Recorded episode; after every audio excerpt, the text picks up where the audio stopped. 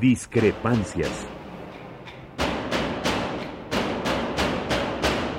Atacan a la universidad porque discrepamos.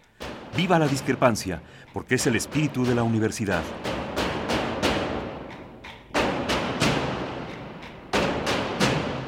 Martes de Discrepancias. Conducen Miguel Ángel Velázquez y Mariana Suárez.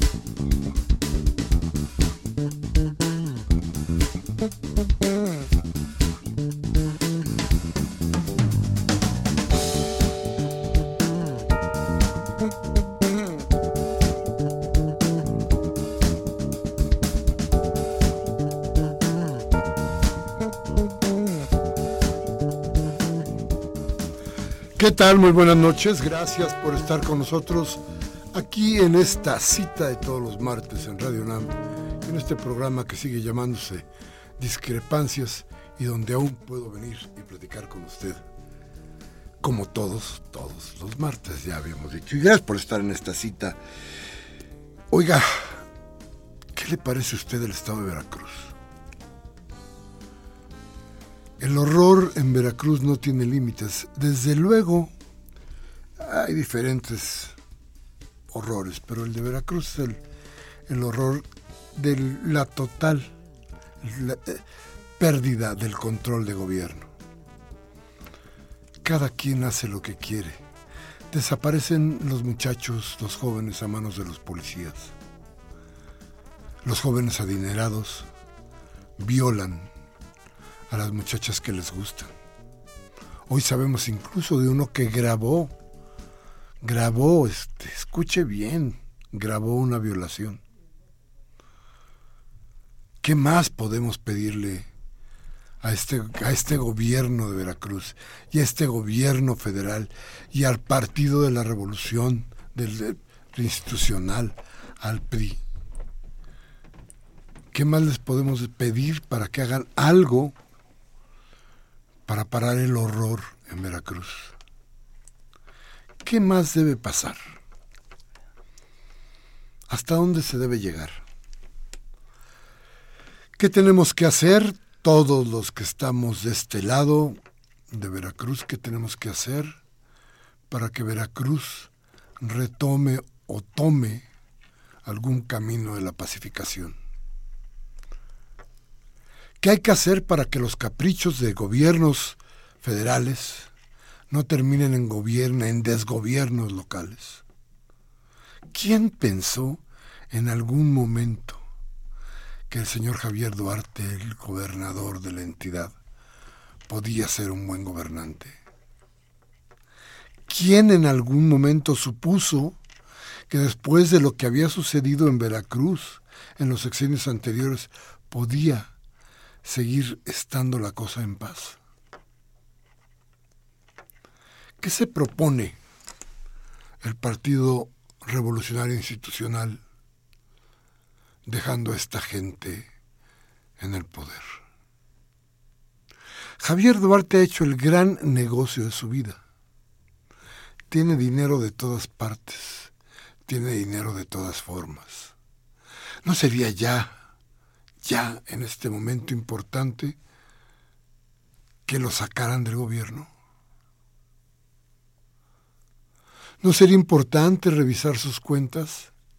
Digo, porque se han revisado las cuentas de tanta gente, de gente la que agarra el SAT por tres pesos. Pero el señor Ochoa, que dicen que además tiene cuentas en el extranjero, tiene lo que quiere y no pasa nada. ¿Qué tiene que suceder, insisto, para que volvamos al camino de una institucionalidad que nos permita, que nos permita retomar la paz? No sé hasta dónde estos gobiernos van a, a seguir mangoneando a las instituciones y tratando de ocultar a la gente lo que en realidad pasa. Pero creo que creo que el hilo está por reventarse y creo que va a ser difícil detener lo que venga. Es hora de empezar a repensar qué nos debe pasar y qué tenemos que hacer frente al caos que vivimos diariamente en todo el país. Cuidado con lo que se tenga que hacer, cuidado con lo que se vaya a hacer, pero sobre todo, cuidado con lo que usted vaya a votar cuando tenga que votar en las próximas elecciones para presidente de la República. Cuidado, porque otro error como los que hemos sufrido en los tres últimos sexenios, cuatro quizá, cinco, hace 30 años, 35 años tenemos en la misma. De cambios de cuando no es un fraude es la compra de votos y cuando no es la compra de votos es la trampa y cuando no es la trampa es lo que sea. Pero seguimos gobernados por esta caterva de gente que nos tiene sometidos a un régimen de muerte que cada día, cada día es peor. Si es que la muerte tiene algo peor que eso mismo. En fin, como siempre, gracias por estar con nosotros. Mariana Suárez, gracias. Buenas noches, muchas gracias a todos ustedes por escucharnos. Qué bueno que estás aquí y vamos a tener hoy un programa muy interesante. Vamos a hablar precisamente, precisamente de lo que ha sucedido en este país durante algunos sexenios y lo que ha pasado con nuestra gente, porque a final de cuentas quien sufre las consecuencias de los errores gubernamentales somos nosotros, usted y yo. Vamos a ir al corte y vamos a regresar inmediatamente con nuestro invitado que trae un libro bien, bien, bien interesante. Vamos al corte, regresamos.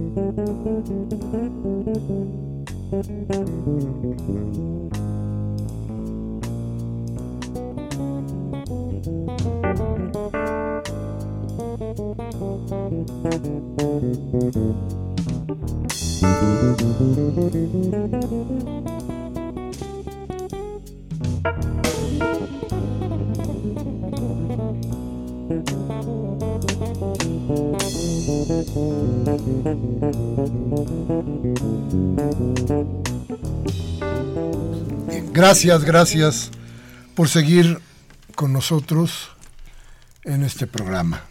Nuestros teléfonos, Mariana, que se me olvidó dárselos a la gente. Sí, les recordamos nuestros teléfonos en cabina 5536-8989, la da sin costo 01800 5052 688 y también les recordamos nuestro Twitter arroba discrepancias RU, RU con mayúscula. Bien, y de una vez entremos con nuestro invitado, Mariano. sí, eh, el día de hoy tenemos un invitadazo.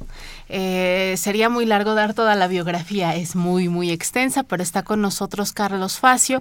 Él es escritor, periodista, eh, ha sido colabora es colaborador en La Jornada y bueno, ha sido colaborador de, muchísimos medios en Montevideo y, y aquí. Y bueno, pues nos viene a presentar, entre muchas otras cosas, un libro. Su libro, su último libro. el más reciente. Acaba de, acaba de salir. tenía un, ¿cuánto? Una semana, Carlos, en, en librerías. Estado de emergencia, de la guerra de Calderón a la guerra de Peña Nieto. Te platicaba antes de entrar al aire que a Calderón acá le decimos el chacal de los pinos. Creo que, que la historia de muerte de este hombre lo va a tener que acompañar. Pero mira, somos tan descuidados que a lo mejor elegimos a Margarita Zavala para que la cosa, para que la fiesta no termine, ¿no? Elegirán. sí, sí, sí. Platícanos de tu libro. Carlos. Bueno, precisamente en, en, la introducción, en la primera parte del programa hablabas de Veracruz. Veracruz es hoy lo que antes fue Tijuana, lo que en 2008 o 2011 fue el Valle de Juárez, uh -huh. lo que en 2011 fue Tamaulipas y sigue hoy, uh -huh. lo que los tres últimos años fue Michoacán, lo que hoy es Guerrero y el estado de Veracruz. Y tú al final hablabas de un régimen de muerte. Precisamente lo que nosotros planteamos en este libro, que es un tanto extenso, pero está documentado, es que manejamos una serie de, de, de categorías en la introducción, inscribimos, eh, inscribimos todo el texto eh, de esta falsa guerra a las drogas de Calderón que continúa con Peña Nieto, en el marco de lo que hemos definido como los grupos de la economía criminal. Estos grupos de la economía criminal que la prensa ordinaria, los grandes medios, se suele definir como cárteles de las drogas, y que nos hablan de figuras como el Chapo Guzmán, los hermanos Beltrán Leiva, pero nunca nos hablan de qué conforma la economía criminal como tal, que está integrada por banqueros, por empresarios, es decir, es la economía criminal se mueve como las empresas corporativas del capitalismo actual. Entonces, planteamos que justamente inscribimos estas categorías, este, esta, esto que hemos dado en llamar los grupos de la economía criminal y el crimen organizado, dentro de una fase de acumulación del capitalismo en nuestros días. Es decir, el capitalismo actual remite al, capítulo 24 de Marx del Capital, cuando él habla que eh, esa fase de acumulación primitiva originaria se hizo en base a la violencia, en base al robo, en base a los fraudes. Bueno, hoy, en este mundo corporatizado, vivimos, en México es un ejemplo acabado, pero no es el único, estamos viendo lo que pasa en España, lo que pasa, bueno, en Estados Unidos, es decir, cómo eh, eh, hay, hay una crisis del sistema, y entonces nosotros planteamos que en la fase actual estamos enfrentando por la vía de la violencia una nueva fase de despojo o de desposesión que tiene que ver con territorios, México concebido como un territorio, en medio del cual a su vez la tierra pasa a ser una mercancía junto con los recursos geoestratégicos, los hidrocarburos, el agua, la biodiversidad, el uranio, es decir, todos los minerales. Y, pero también nosotros como habitantes de México pasamos a ser, en, en, en, particular el campesinado pobre, que es donde están los recursos, pasan a ser desechables, o como dice el filósofo italiano Agamben, matables, se les puede exterminar. Y si no, utilizarlo como mano de obra barata en una lógica capitalista de trabajar como en parte se hace en San Quintín, en condiciones casi de asalariados, como la época de la colonia, es decir, de semi-esclavitud. ¿no? Entonces, bueno, esto a su vez nosotros en la introducción, que manejamos la parte conceptual, hablamos de esto que tú definías como un régimen de muerte, es el necropoder, uh -huh. es la necropolítica, que es una categoría que acuñó un filósofo camerunés, Aquiles Membe, que él plantea que en la fase actual el capitalismo se desarrolla como una administración y trabajo de muerte,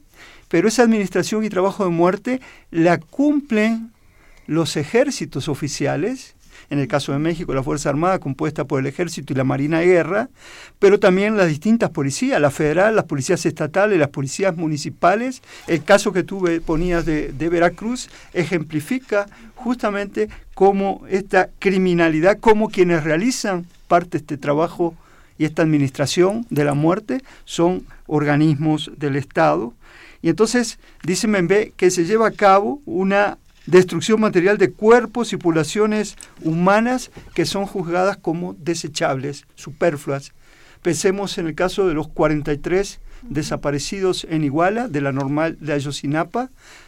Ahí tenemos de vuelta la estructura, agentes estatales, presuntamente en un primer nivel solo se habla de la Policía Municipal de Iguala y de Cocula, pero tenemos que tomar en cuenta que en el momento que se da esto en 2014 hay un mando único en un operativo conjunto guerrero que está bajo el mando del ejército y la marina, de las Fuerzas Armadas, y todo esto en combinación con el CISEN, que es la inteligencia civil del gobierno, y articulado entonces con las fuerzas de seguridad del gobernador de turno y la fuerza municipal. Entonces, cuando nosotros decimos, y es hay un par de capítulos en el libro que trata a profundidad el tema de Iguala a Yosinapa, decimos, aquí hay una estructura del Estado, ahí se cometieron crímenes de Estado, se puede verificar tortura, desaparición forzada, ejecución sumaria extrajudicial. En ese caso, en las tres primeras horas de, de lo que ocurre en Iguala,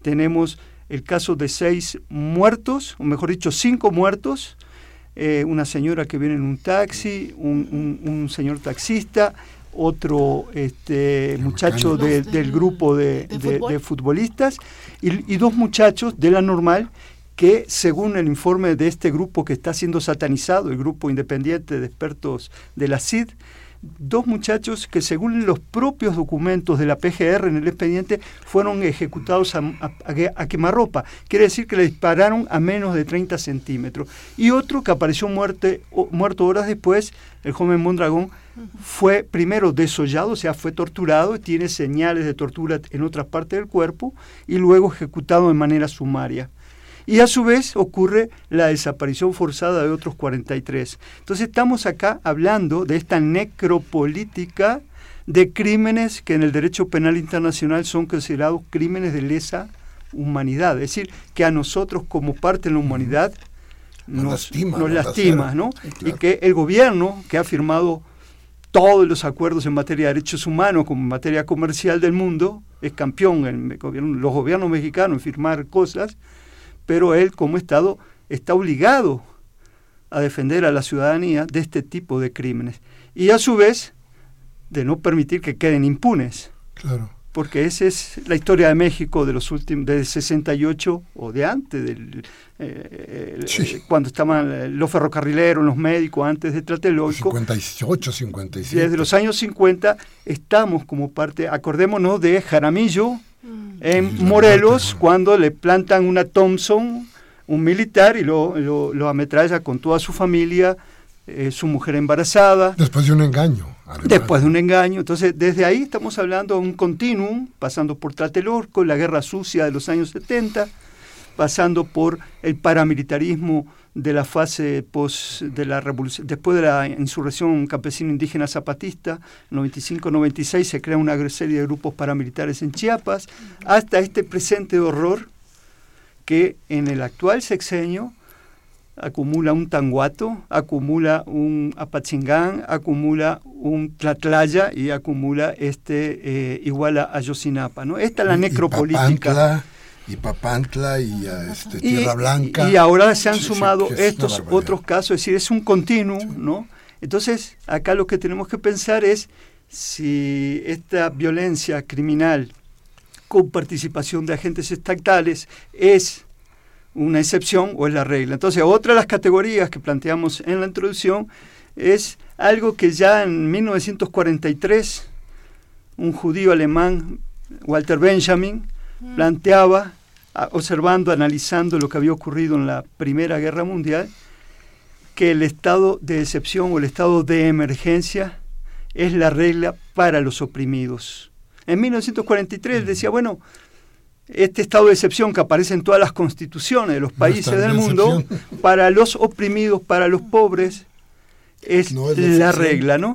Y entonces nosotros lo que planteamos es que durante el gobierno de Calderón, desde su comienzo en diciembre, al sacar a los militares sin recurrir a una norma constitucional que le habilitara para eh, poder aplicar un estado de excepción o un estado de emergencia, como se aplicó en muchas partes del país, a partir de ahí nosotros decimos se convirtió la excepcionalidad en la regla y sigue hasta hoy. A ver, Carlos, yo pienso un poco en cómo están sucediendo las cosas y qué está pasando desde el entorno político, pero del económico, pero del social.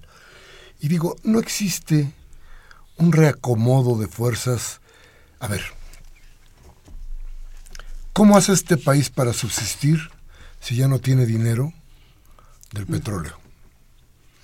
Tú y yo ya tenemos claro por dónde viene, pero a ver, dónde, ¿de dónde sale ese dinero que financia las carreteras, que financia las obras, que financia las riquezas de los gobernadores? ¿De dónde sale ese dinero? Luego,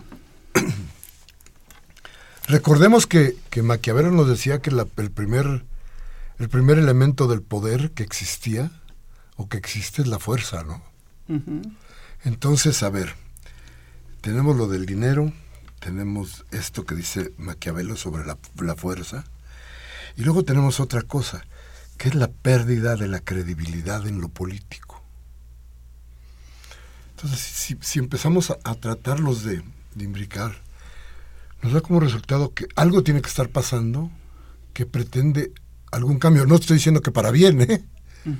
pero parece que hay una especie de reacomodos en donde la fuerza está tratando de acabar ya con lo político para tratar de dar algo, algo diferente. Eh, eh, no, insisto, no, no mejor, diferente, y quizá eso diferente sea un coletazo más de lo financiero. No sé, tú lo has de haber analizado ya con, con mayor profundidad. Eh, justamente acá lo que estamos hablando que en esta fase de acumulación por desposesión o por despojo, se está llevando a cabo una financiarización y una reprimarización de la economía. La financiarización tiene que ver con que nuestras viejas oligarquías eran industriales y ganaderas, eran terratenientes en el campo, había industriales en las ciudades, acumulaban recursos, pero desde los años 90 el capital financiero internacional y los capitalistas del rubro nacionales, en este caso mexicanos, es decir, eh, acaparan todo, ¿no? Desplazan sectores de las viejas oligarquías y a su vez en este proceso de los años 90 para acá se, va, se da una reprimarización de las economías en el mundo, cuyo, cuya cara más visible puede ser la, minería a campo abierto, es decir, todo esto que se da en México y en otros países. ¿no? Entonces, ese es un fenómeno. Lo nuevo es que este capital transnacionalizado está utilizando, como es muy claro el caso de Colombia, a los grupos de la economía criminal, a los llamados cárteles de la droga, como una herramienta junto con los ejércitos locales para desplazar población, para justamente poder llevar a cabo este tipo de nuevos emprendimientos. En el caso, de Colombia es el modelo en donde Álvaro Uribe llega al gobierno y gobierna ocho años, del 2002 al 2010, siendo elegidos por nuevas, nuevas agrupaciones políticas al margen de los dos partidos tradicionales colombianos, que son pequeños partidos del interior de Colombia, que están formados por narcotraficantes y por paramilitares. Y esto no lo digo yo, hay un juicio durante el primer gobierno de Álvaro Uribe, la Suprema Corte de Colombia lleva a cabo el juicio de la narcoparapolítica, o sea, narcotraficantes políticos y eh, paramilitares son el entorno del presidente de la República y entonces más de 60 parlamentarios, algún este, gobernador político en el entorno Uribe van presos. Ese es el modelo. Y entonces países como Colombia ha vivido de la, de la economía de la cocaína y estos capitales se inyectan a la economía legal. México llevamos 34 años de políticas neoliberales, a un crecimiento promedio de 2.5%. ¿Cómo no implosionó el país? ¿Cómo no reventó? Porque la economía criminal, el dinero negro, se ha lavado en la economía legal, en los bancos, en las industrias, en los megaproyectos, en las grandes obras. Y entonces así ha podido funcionar el país.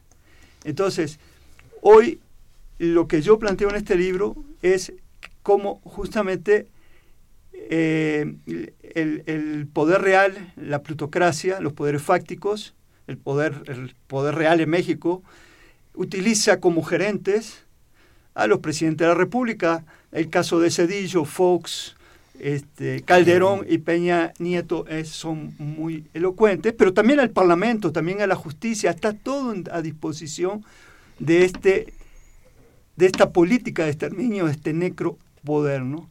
Entonces, eh, pensemos en Tamaulipas. Cuando comienza a aparecer en Tamaulipas, eh, se dice Tamaulipas territorio Z. Y si nosotros miramos el mapa, en el mapa de Tamaulipas, vemos que al norte está Estados Unidos, Texas.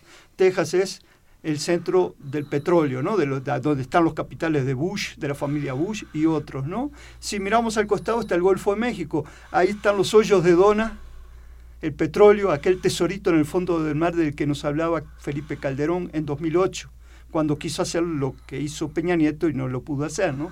Si miramos Tamaulipas y los países, los, los, estados de al lado, vemos que está Coahuila, que está Nuevo León, que está este, Chihuahua, y ahí abajo que están, están este, eh, la cuenca de Burgos, la cuenca de Sabines, y ahí tenemos gas natural. Entonces, ¿cómo puede ser que nos digan territorio Z en un estado que está abajo, tiene gas tiene petróleo, tiene este recurso, y que en el tiempo real, en donde los Zetas controlan Tamaulipas, el presidente Calderón tiene acuerdos con el presidente Bush y luego en 2008 y hablan de la frontera segura del siglo XXI.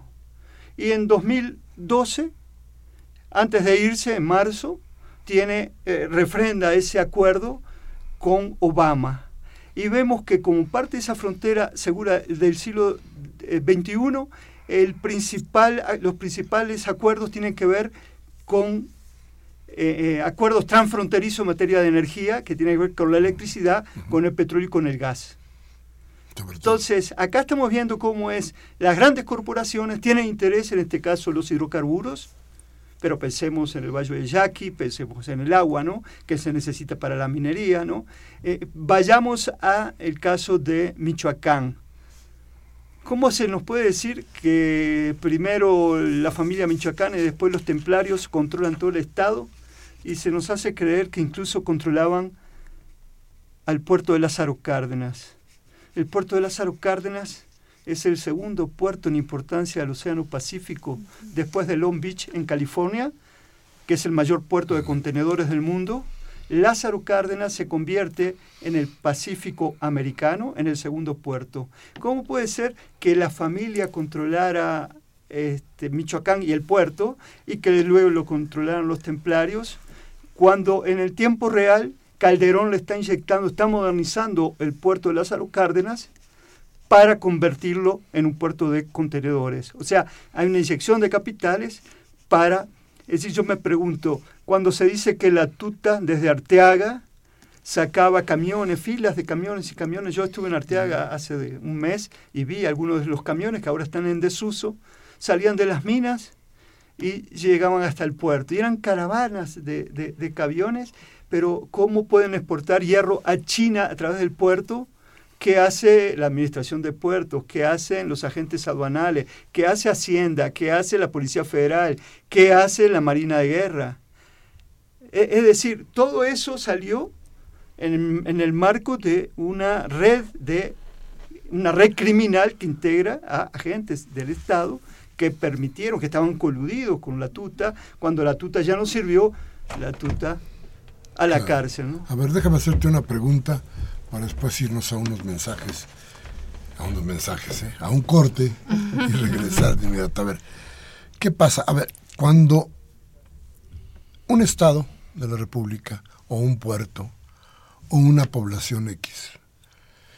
Cae, entre comillas, en manos del narco, lo que se pierde es el control del dinero, el control de prácticamente todo.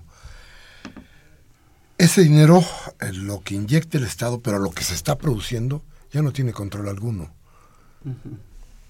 Mientras la Secretaría de Hacienda aprieta por un lado con normas de todo tipo a la población, hay una cantidad de dinero que queda flotando. Esa es la idea, esa es la idea de decir, tenemos una Secretaría de Hacienda muy dura, ¿eh? Y entonces hay que dejarle, hay que dejarle a los sí, hay que dejar a los narcos para que para que los niños jueguen, hay que dejarle los millones.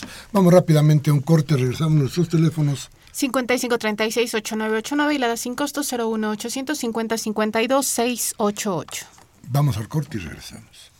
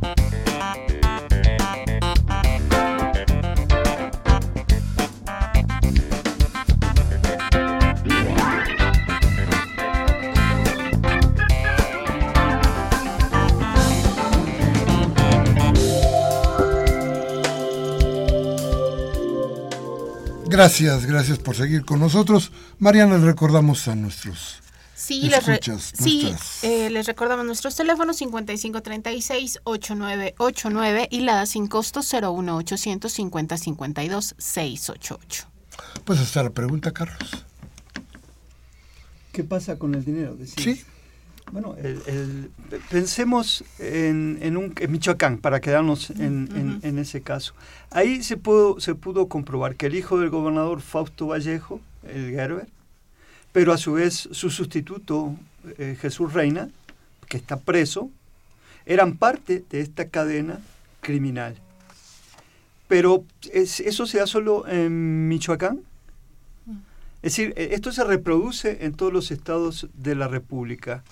Pero nunca se nos hablan de los banqueros, nunca se nos hablan de muchas industrias legales que nosotros tenemos por legales, que fueron formadas, forjadas con dineros de la economía criminal.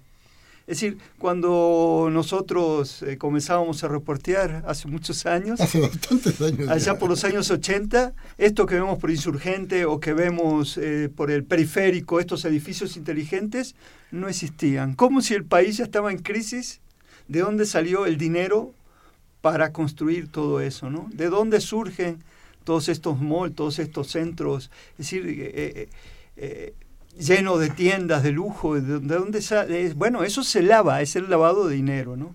Entonces, lo que, lo que nosotros planteamos justamente en el libro, en el capítulo, en los dos capítulos que digamos al cabo, al, caso de Michoacán, es cómo funciona la economía criminal y cómo los medios son parte de la trama y encubren toda esta parte oscura de la economía donde participan otros actores más allá de estos que aparecen como los capos de la criminalidad. ¿no?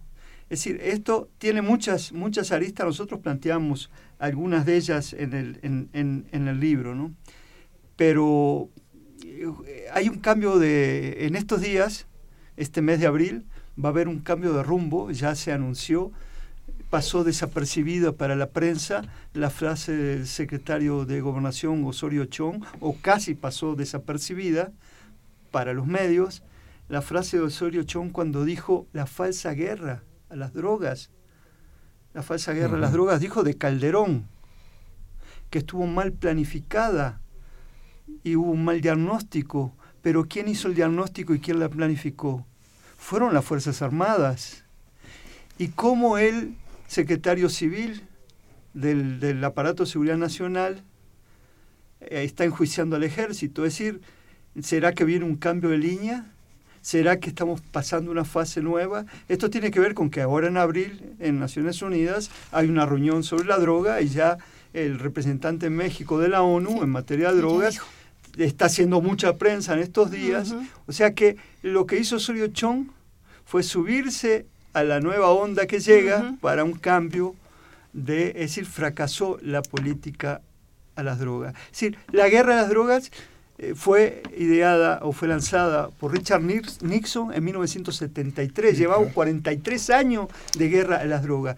Pero es interesante porque Jorge G. Castañeda, hijo de aquel gran canciller de México, Jorge Castañeda de la Rosa, luego él también canciller de México, acaba de decir, acaba de decir en un articulito, en un periódico, un pasquín que anda por ahí, que este, ahí se sabe que uno de los, el principal asesor de seguridad nacional en la Casa Blanca de Nixon, en una entrevista a, un periodista muy conocido en Estados Unidos, le dijo que la guerra fue ideada para controlar a los negros y a los mm. hispanos. Mm está publicado en estos días. O sea, que es todo un montaje y en este montaje la, eh, la criminalización de los consumidores a su vez sirvió en Estados Unidos, a su vez sirvió para hacer una guerra no en Estados Unidos, sino una guerra a los países productores.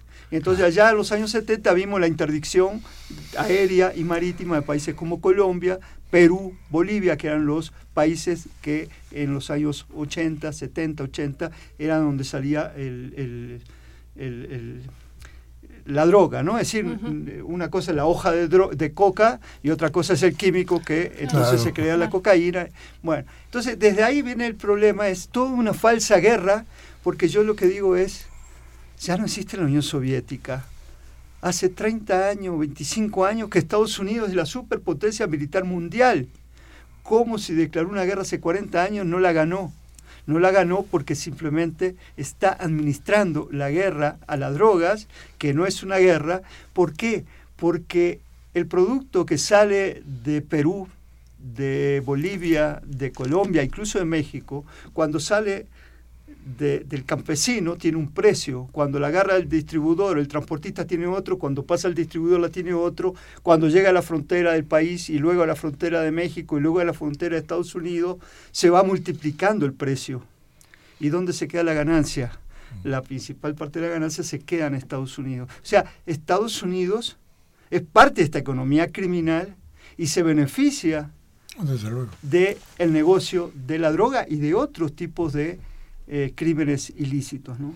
Sí, administran desde luego, administran la muerte en todos los sentidos, desde el tipo que la consume hasta los que se matan por tenerla, hasta los que la llevan, que también se matan, y los que la producen, que también están al borde de la muerte, ¿no? Bueno, yo siempre decía que de hace años que si hicieran un día sin droga en el Capitolio o un día sin droga en una cárcel de Estados Unidos, se vuelve loco todo el mundo. Se tirarían por las ventanas, bueno, los presos no se podrían tirar, pero en el Capitolio, es decir, porque, porque a su vez eh, Estados Unidos es el mayor país consumidor de drogas.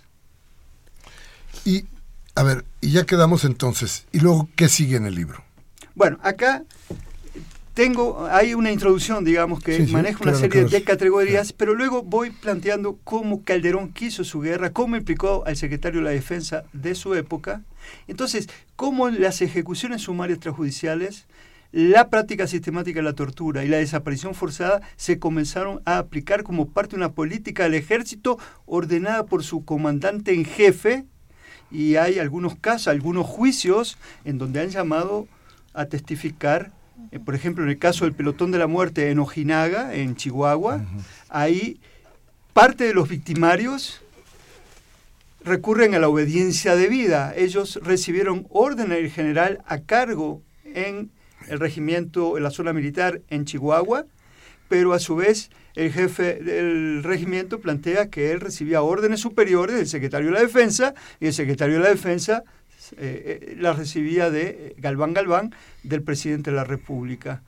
Eh, precisamente en un diario, el diario Milenio, allá en 2008, sacó un documento que luego desapareció de la web de la Secretaría de la Defensa Nacional, donde se hablaba de una guerra de exterminio contra quien desafiaba la estabilidad de México como país, que eran grupos de narcotraficantes. Pero ahí se planteaban que iban a aliarse con grupos desafectos, armados desafectos al gobierno, que en, esa, en ese comienzo 2008 podían ser las guerrillas. Solo que le salió mal la jugada porque el ZLN se quedó construyendo autonomías en sus caracoles y el EPR, al que le secuestran dos dirigentes clandestinos, justamente para invitarlos a poner bombas, lo que hace es tira así aquellas bombas en, los ductos de Pemex en el centro del país, pero no genera actos terroristas porque no mata a ningún civil. Y entonces entra una negociación mediada por un grupo de personalidades, entre las que estaba Samuel Ruiz. Entonces fracasa, pero 2007, cuando ocurre esto en, en 2007, es cuando les aparece, está todavía la guerra de las drogas, la guerra al terrorismo, perdón, de la administración Bush en su apogeo. O sea, que lo que aplicó Calderón quería ser puesto bajo el estigma de la guerra al terrorismo y fracasó la jugada. Entonces se instrumentó a partir del de, tema de las drogas. Nosotros acá vemos cómo esta política, esta necropolítica, esta política de administración y trabajo de muerte, se comienza a aplicar, ponemos el caso de tres niños y dos maestras que fueron muertos, asesinados en un retén por soldados del ejército en Sinaloa en 2007.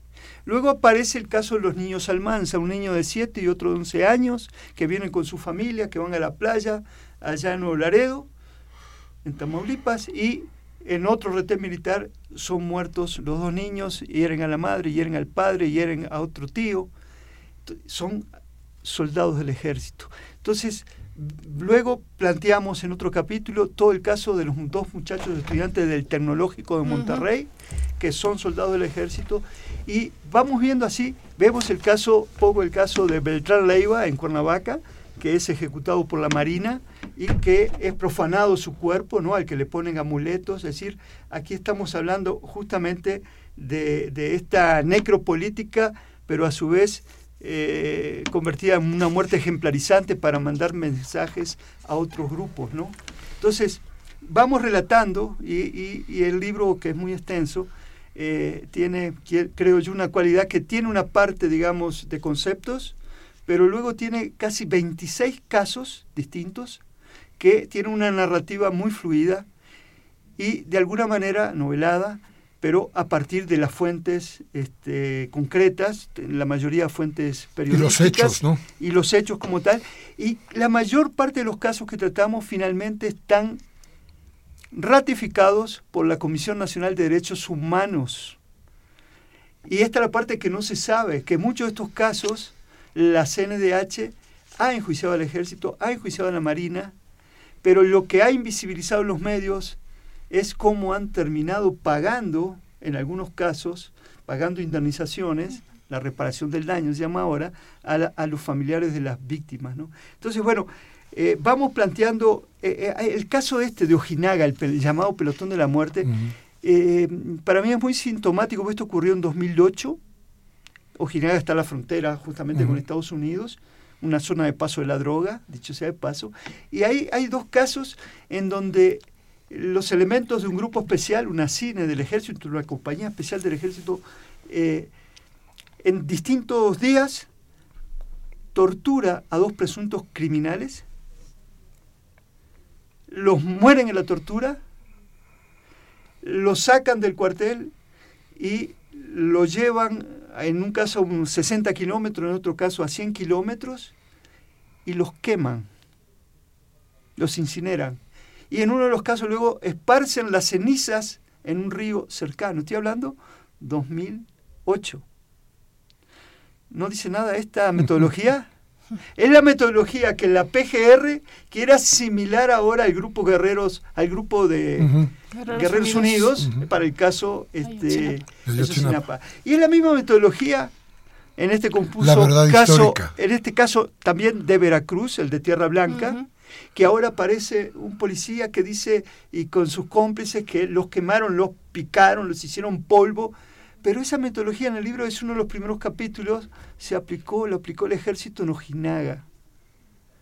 Entonces, bueno, eh, no podemos de manera forzada atribuir crímenes sin tener los elementos, pero ahí tenemos un caso concreto donde la CNDH este, eh, dice que fue así y en este caso han llamado los victimarios que están presos, eh, algún teniente coronel, un general, han llamado como testigo al propio Calderón y al propio secretario Galván, ¿no? Entonces, y ha intervenido la Suprema Corte, ¿no? Pero esto no se conoce. Del caso del TED de Monterrey, esto pasó hace cinco años. Hace unos días salió en la prensa que los familiares siguen reclamando justicia porque no hay nadie, en cinco años no se ha este, decretado quién es culpable, ¿no?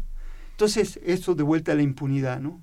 Entonces, bueno, tenemos otros casos como el de aquel famoso coronel Carlos Viviano Villa, que se mm, decía sobrino nieto de Pancho Villa, que él sin tapujos decía que él a los zetas los mataba en caliente y que a las gordas, como le llamaba, a las halconas de los traficantes, las ahorcaba con nylon, ¿no?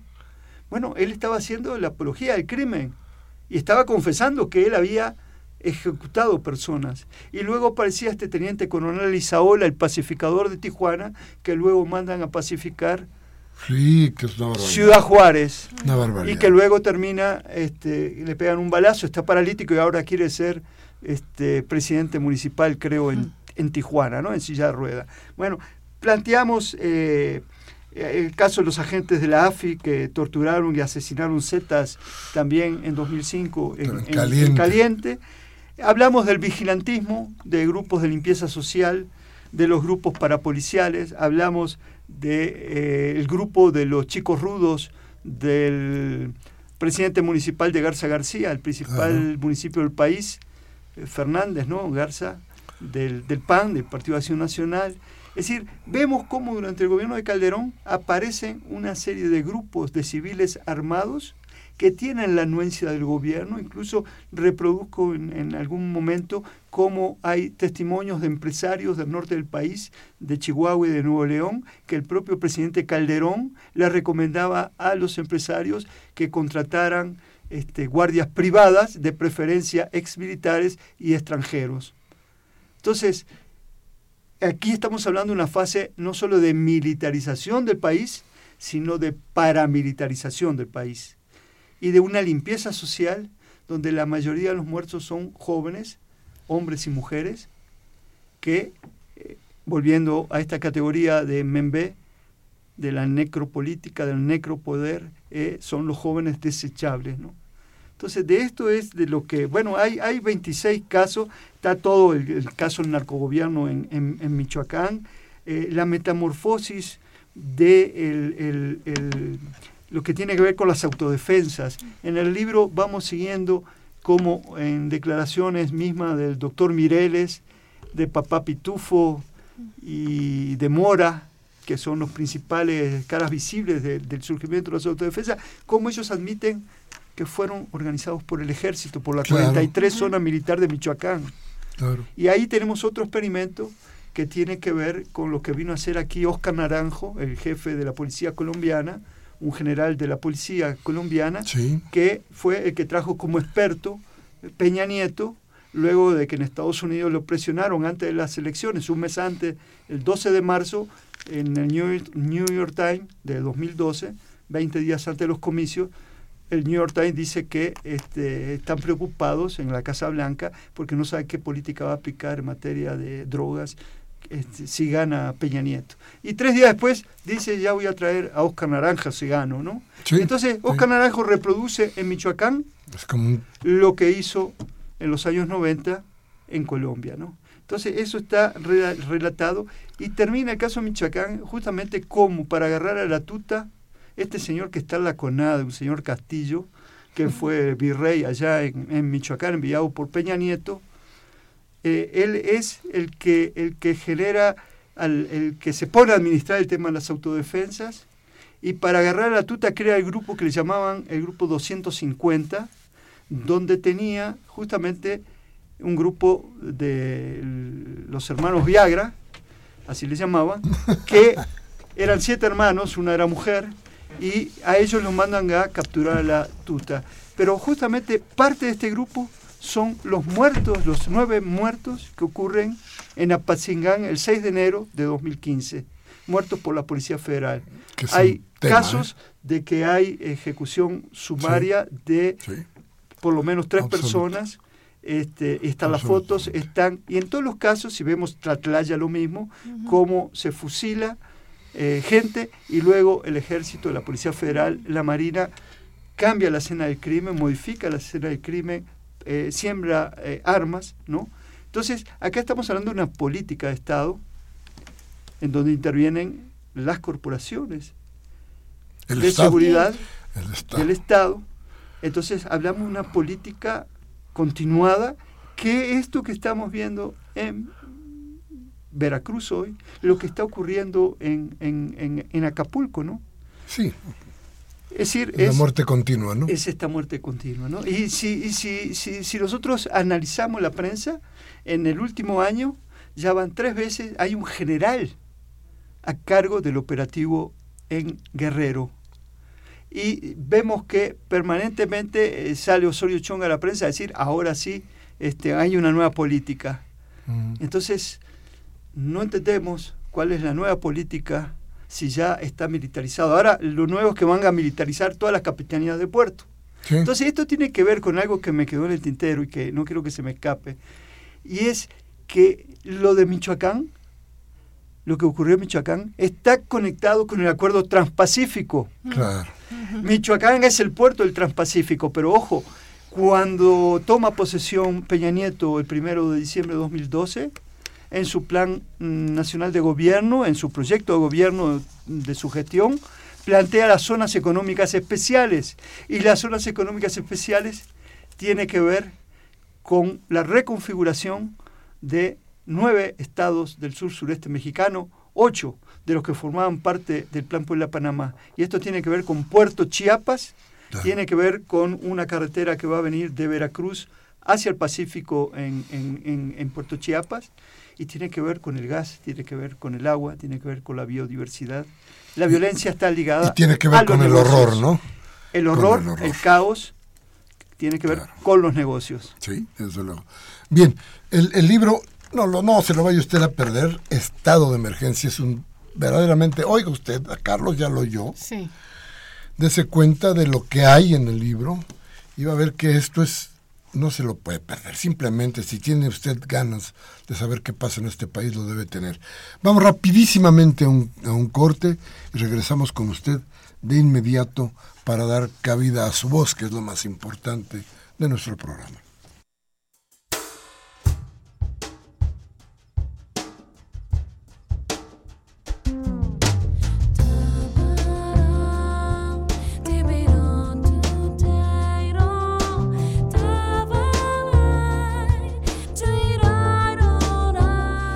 Gracias, gracias por seguir con nosotros, Mariana. Alfonso Castañeda de la colonia Nápoles, gracias por sus felicitaciones. Le manda una felicitación y un abrazo a nuestro invitado. Francisco Javier Márquez de Coajimalpa dice: Los narcopolíticos van por más a legalizar las drogas y así poder abrir narcooxos por toda la República. Karen Dam dice que el señor Facio es brillante, que ama el programa y nos manda felicitaciones. Un abrazo, Karen. Máximo García de Venustiano Carranza dice, saludos y gracias, gracias al invitado y a todo el equipo. Dice, con respecto al tema de las drogas, antes de Calderón el país estaba en calma, después de él, el país se encuentra en un estado de criminalidad. Ya salió la luchadora social Nestora Salgado, quien declara que, que Miranda de, de, Wallace fue quien la hundió en la cárcel. Ese es otro caso. ¿eh? Ricardo Gómez eh, le pregunta a nuestro invitado que qué piensa de la llamada ley Atenco. Edmundo Escalante de Álvaro Obregón dice muy interesante el tema. ¿Quién es el autor del título del libro editorial? Bueno, es Carlos Facio, se llama Estado de Emergencia y lo publica Grijalvo. Y dice, excelente programa, hagan ese tipo, muchas gracias, muchas gracias Edmundo. Evelardo López de Atlántida, Coyoacán, dice, eh, don Miguel Ángel, hace poco más de tres años tengo mi certificado del curso de locución de la Casa de Coahuila. Lamentablemente hace poco fui tratado con arrogancia e indiferencia por quien se dice un locutor de apellido Palomares o video. Oviedo. Sin embargo, confío en que ustedes, eh, eh, confío en ustedes y le gustaría poder platicar con, con usted. Le deja, su, te deja tu número, su número, Miguel Ángel. Ya le llamaremos con todo gusto. Dice doña Karen Dam de la Miguel Hidalgo, esto es una pesadilla, una clase política inmunda y una ciudadanía totalmente omisa.